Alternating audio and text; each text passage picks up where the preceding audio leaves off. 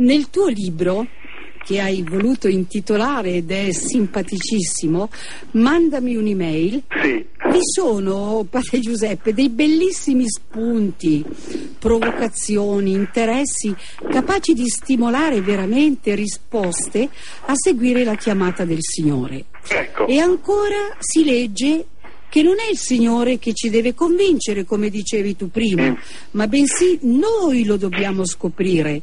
Allora, ti chiediamo, volendo fare nostra una tua frase che vogliamo comunicare, che ci hai detto tu e che ogni sera fai, ti chiediamo, possiamo anche noi, cioè può ognuno di noi chiedere ogni sera al Signore, Signore, sei contento di me?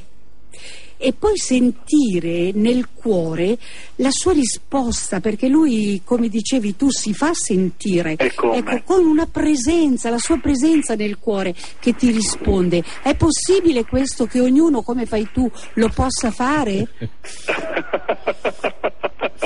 Mi fai sorridere, Anna. Guarda, sai perché è nata questa domanda? Eh, Perché mh, nella pastorale giovanile. eh, cioè la domanda che tu dici al Signore ogni sera. Ogni sera, esatto, Ecco. è, il mio esame di coscienza, perché allora questa domanda è nata così, dando delle catechesi, sai, preparavo tutta una serie di, di domande per aiutare i ragazzi a fare un esame di coscienza alla fine della giornata. Sì, E c'erano diverse domande. E poi ho voluto riassumere queste domande perché erano veramente tante in quattro.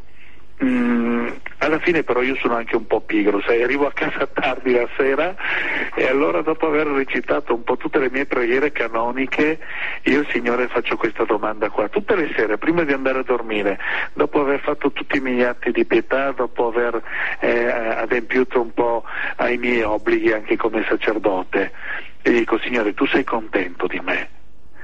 Ed è guarda una domanda che faccio a un amico, eh, a una persona che mi è accanto, e sai, una persona che io, io voglio sentire la sua risposta. Tu sei contento di me?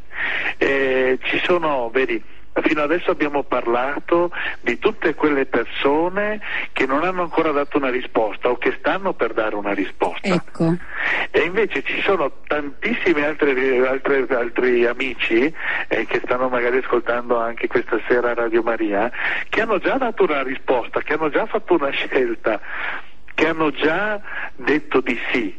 Mi stai chiamando al matrimonio? Sì signore, eccomi qua.